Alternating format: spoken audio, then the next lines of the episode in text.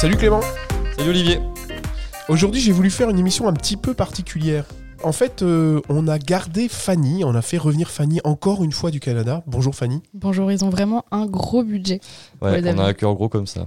Et en fait, on a demandé à Fanny de revenir parce que Fanny, c'est un petit peu une spécialiste de gamification. Tu fais une thèse sur la gamification. Est-ce que tu peux te représenter pour les auditeurs qui ne connaîtraient pas encore? Mais oui, bien sûr. Alors moi, je m'appelle Fanny, j'habite au Canada. Euh, je suis en master et j'écris une thèse sur la gamification et je suis aussi institutrice. Donc en fait, j'ai voulu que tu restes un petit peu. Ça sort un petit peu du cadre des émissions qu'on fait d'habitude. Et je voulais que tu nous parles de gamification. Qu'est-ce que c'est, Fanny, la gamification? Alors, ludification pour les francophones, gamification pour les franco-glophones et gamification, enfin, tu vas le dire mieux que moi, pour les anglophones. Alors la gamification ou gamification, euh, c'est l'utilisation des éléments de jeu dans un contexte qui n'est pas le jeu. Donc ça, c'est la définition de Tetherling qui vient de 2011. Euh, et c'est vraiment juste les éléments, donc c'est pas un jeu à part entière. Donc euh, les éléments, ça peut être par exemple les points, les badges, euh, un monde, euh, comme par exemple qu'on pourrait avoir dans un jeu vidéo, euh, les niveaux et des choses comme ça. Donc là, barres tu de vas. progression. Les barres de progression.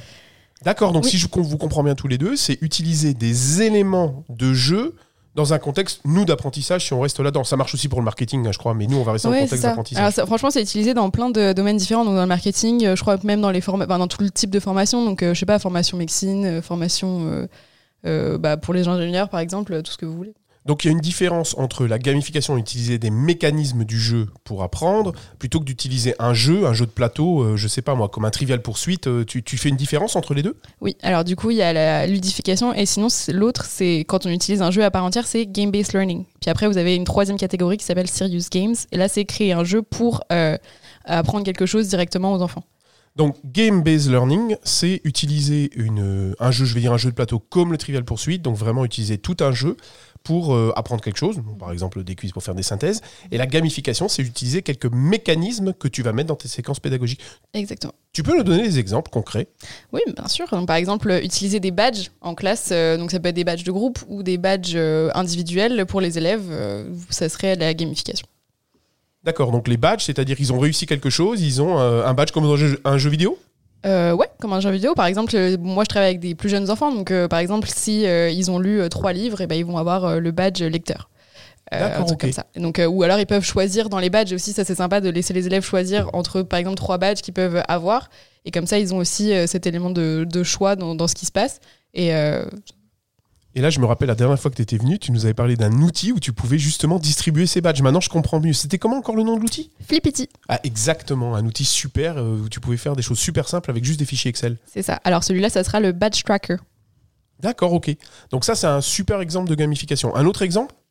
Euh, oui, alors par exemple, vous pouvez créer euh, un espèce de monde dans lequel euh, vous allez faire évoluer votre unité. Euh, donc euh, je sais pas si euh, je travaille sur le voyage avec les élèves, bah, je pourrais mettre une carte du monde, puis après on se balade sur la carte et on reste vraiment dans ce monde-là, ça, ça serait aussi de la ludification. D'accord, ok. J'ai une question à te poser. Bien sûr. Est-ce que c'est plus efficace? Ça dépend. Euh, ça dépend des apprenants, ça dépend des profs, ça dépend de la technique que vous avez. Et puis, euh, franchement, euh, la, la ludification, il faut vraiment tester, il faut avoir des retours des, des- des apprenants, il faut, changer des choses. Vous n'allez pas forcément y arriver du premier coup. Alors, quand tu dis ça dépend des apprenants, est-ce que tu peux aller un petit peu plus loin là-dessus? Ça veut dire quoi, ça dépend des apprenants? Mhm. Bah, par exemple, si vous avez des apprenants qui sont un peu plus en difficulté, amener de la ludification, ça peut compliquer les choses pour eux parce que du coup, c'est amener plus de, de consignes qu'ils doivent suivre, alors que déjà, s'ils n'avaient pas compris la consigne de base, vous ajoutez la ludification, ça peut être plus compliqué. Pour des apprenants qui euh, sont déjà euh, à très haut niveau, ils peuvent ne pas comprendre pourquoi on leur rajoute des jeux. Par exemple, les, les, les adolescents, euh, parce que les petits en général aiment le jeu, les grands comprennent un peu pourquoi on pourrait euh, avoir euh, le jeu en classe, mais euh, entre les deux, ils peuvent dire Ah, mais ils nous prennent encore pour des enfants, euh, on utilise des jeux. D'accord, donc euh, il y a vraiment une analyse du public à qui tu vas proposer un mécanisme de ludification. C'est ça. Et c'est très important de vraiment expliquer euh, ce que vous allez faire avec euh, ce- cet élément de ludification aux élèves, leur expliquer à quoi ça sert et leur expliquer comment l'utiliser. Tu l'expliques directement au début de la séquence, c'est-à-dire qu'on va faire un jeu et voilà mes objectifs dans ce jeu. Tu, vas, tu expliques euh, carrément les objectifs? Alors, si tu fais un jeu, ce sera pas de la ludification, ça sera du game-based learning. Mais si par exemple tu décides d'avoir. Tu as raison, j'ai fait une bêtise. ah, c'est pas grave, c'est normal, on est là pour apprendre. hein. Merci. C'est beau. oui. Donc tu as raison. Donc si tu utilises une séquence euh, de jeu, d'accord Là, cette fois-ci, je fais de la gamification. Ouais, un mécanisme de jeu, ouais. Un mécanisme de jeu. Euh, J'ai oublié ma question par contre.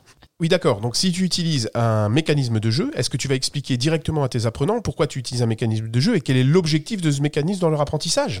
Bah oui, par exemple, si vous vous mettez euh, dans votre routine de, classe, donc encore une fois avec les petits, si dans ma routine de classe, je mets euh, le fait qu'il il y aura des badges à chaque fois qu'il va se passer quelque chose. On peut avoir euh, une liste de, des badges qui sont possibles ou on peut les présenter à la fin de la classe. Mais si ça fait partie de la routine, mais il faut prendre le temps au début de l'unité ou au début de l'année, par exemple, d'expliquer cette routine-là et que euh, être sûr que les enfants euh, ont compris.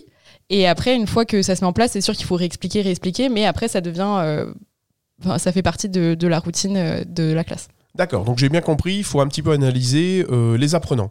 Tu as dit aussi que ça dépendait du formateur. Oui, ça dépend du formateur parce que euh, tous les formateurs ont des techniques euh, qu'ils préfèrent utiliser. Donc euh, c'est sûr que la ludification, c'est une technique qu'il faut plus ou moins apprendre. Il faut tester aussi. C'est sûr que ça va pas marcher du premier coup. Et ça dépend des, qualifications que vous avez. Donc après, il y a des articles que vous pouvez lire, il y a des formations que vous pouvez faire. Et après, bah, encore une fois, c'est avec le retour des élèves. Il faut changer quelques petits trucs. Vous pouvez aussi voir dans votre entourage s'il y a des gens qui connaissent la ludification et qui peuvent vous aider. Parce que c'est vrai que ludifier quelque chose, ça prend plus de temps que de faire une formation régulière. Parce que du coup vous faites la formation régulière et en plus vous mettez de la ludification sur ça. Et euh, ça, prend du temps et euh, on peut pas forcément voir les avantages tout de suite. Donc euh, si c'est notre première fois avec la ludification vaut mieux euh, commencer avec quelque chose de petit voir si ça marche avec le groupe puis ensuite commencer à faire un peu plus gros Et après, tu as dit, alors je vais le dire avec mes mots, tu as dit, on fait aussi des essais et des erreurs. On apprend et on teste, on teste, on teste. Mhm. Est-ce que tu peux dire aussi un petit peu plus sur ces trois finalement facettes pour que ça marche?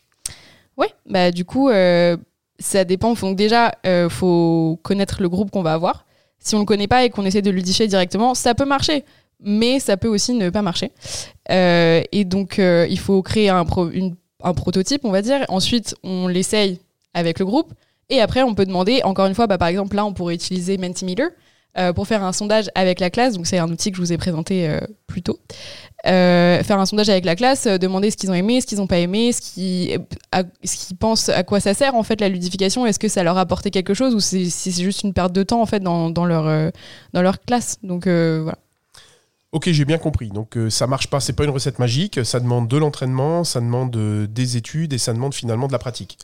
Et a- avec tout ça, parce que maintenant tu as de l'expérience, on a déjà fait beaucoup, est-ce Mhm. qu'avec en faisant attention et en mettant en faisant ces tests et ce prototype que tu fais évoluer, c'est quoi les avantages finalement Est-ce que ça est-ce que ça marche si on fait vraiment attention? C'est quoi les avantages et ça peut être quoi les inconvénients? Alors commençons par les avantages.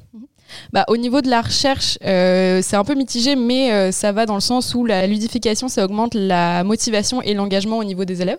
Donc, euh, ça serait vraiment les avantages. Et c'est pour ça que moi, j'utilise beaucoup la ludification dans l'enseignement en ligne. Parce que euh, c'est vrai que la motivation peut être un peu plus basse, ou les élèves participent pas vraiment. Et euh, donc, euh, bah, en général, j'essaie de ludifier un peu tout ça pour, pour que pour qu'on soit plus là. Et après, euh, comme je disais, quand ça, ça dépend des, des formateurs, moi, j'adore utiliser la ludification. Mais si c'est quelqu'un qui aime pas ça, ou qui aime pas le jeu en règle générale, parce que c'est possible aussi, euh, ça va être plus compliqué de le transmettre aux élèves et de montrer à quel point c'est important pour le, le formateur. D'accord, donc ça c'était les avantages. Donc motivation et les inconvénients. Alors les inconvénients, ça peut être, euh, par exemple, si vous avez des élèves qui sont déjà en difficulté, euh, rajouter des, des consignes en plus euh, qui, seront, qui font partie de l'élément ludifié ou gamifié. Euh, ça peut être euh, un peu compliqué. Moi, je suis prof de langue, par exemple, donc euh, les enfants, bah, ils comprennent pas forcément ce que je dis déjà de base. Donc, si en plus je rajoute des consignes dans une langue qu'ils comprennent pas, ça peut être compliqué. Donc, il faut vraiment prendre le temps d'expliquer et expliquer à quoi ça sert. Et encore une fois, si vous avez des élèves qui sont un peu plus avancés, ils peuvent ne pas comprendre pourquoi on leur fait faire des jeux pour quelque chose qu'ils savent déjà faire. Est-ce que ce sont des techniques qui existent depuis longtemps? Est-ce qu'on parle de gamification depuis longtemps? Ou c'est parce que c'est un mot qui me semble être un petit peu à la mode et récent Je me trompe ou pas? Mais non, tu te trompes pas, c'est quand même euh, relativement récent. Euh, et euh, donc, par exemple, la définition que je vous ai donnée au début de d'Etherlink, c'est 2011. Donc, hum, les définitions sur la gamification, déjà, il y en a beaucoup. C'était une première partie de la recherche où il y a tout le monde qui a essayé de définir ce mot. Donc, il y a plusieurs définitions. Moi, je choisis celle-là parce que je trouve qu'elle est simple à comprendre. Et donc, ouais, c'est à peu près vers entre. bah, je vous dirais autour de 2010 en fait que ça a commencé la recherche sur la ludification. Donc c'est quand même très récent. Ok, est-ce que tu veux rajouter quelque chose dont on aurait oublié de parler? Alors je parlerai encore avec toi des heures, mais euh, notre podcast, il faut quand même qu'on s'arrête un moment. Alors est-ce qu'il y, a- un point clé sur la gamification? Tu dis, mais là, je, voudrais quand même attirer votre attention là-dessus, ou bien euh, est-ce que c'est très bien comme ça? Bah franchement, euh, moi je voulais juste dire que ça marche avec tous les âges, en fait. Moi j'adore quand on utilise la ludification quand moi je suis à l'université en tant qu'élève. Euh, je trouve ça vraiment super intéressant. Moi je l'utilise avec mes élèves du niveau primaire au secondaire, puis même à l'université. Ça marche avec les adultes. Alors encore une fois, les adultes, il faut leur expliquer que oui, on fait un jeu, mais que ça sert pas à rien. Euh, donc il y a des adultes qui qui voient pas encore l'intérêt.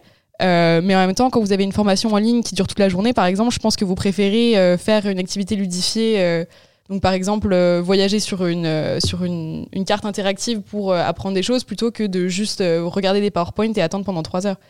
Tu vois, Clément, ça c'est quelque chose que je vais retenir de cette interview, en fait, et c'est notre discussion là, tranquille, euh, à ce podcast. C'est que pour les adultes, il faut leur expliquer pourquoi j'ai mis la gamification dans, dans ma formation, et surtout avec distance, avec tout ce qu'on a vécu euh, ces, deux, ces deux dernières années avec le Covid. Et moi, je me souviendrai toujours de la première fois que j'ai utilisé un outil qui s'appelle Kahoot, qui permet de faire du live quiz pendant une formation. Donc, un outil où il y a quand même beaucoup d'éléments de gamification, avec notamment la partie euh, compétition, on gagne le Mhm. plus de points si on répond plus vite. C'est une formation d'adultes, avec beaucoup de gens euh, costard cravate qu'on voit pas forcément jouer et s'amuser et avoir euh, beaucoup de fun.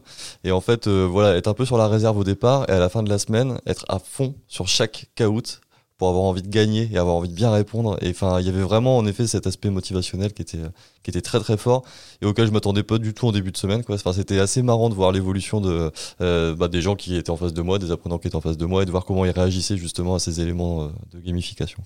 C'est clair, quand on utilise Kahoot à l'université, il y a tout le monde, on entend la musique, tout le monde sort son téléphone direct, Ouais, euh, il tout le monde est prêt, euh, alors que bah, enfin, on est quand même, il y a- il y, a une tranche d'âge euh, qui est quand même assez haute dans l'université. Donc, euh, et même les profs jouent avec nous aussi, ça c'est vraiment super intéressant. Kahoot, je pense, c'est un outil qu'on n'a pas vu. C'est un outil qu'on n'a pas encore présenté, non En effet. Faudrait qu'on le présente parce que en plus il a évolué pas mal dernièrement. Énormément. Ouais, ouais, ouais. Énormément. Il faudrait qu'on remédie à ça. Allez, on fait ça, Clément? Eh ben écoute, euh, oui. On était en manque d'outils. Fanny, je tiens à te remercier vraiment parce que c'était passionnant. Merci beaucoup, merci de m'avoir encore une fois accueilli. Si jamais vous avez le budget pour un quatrième aller-retour euh, Montréal-Paris, euh, je pourrais revenir.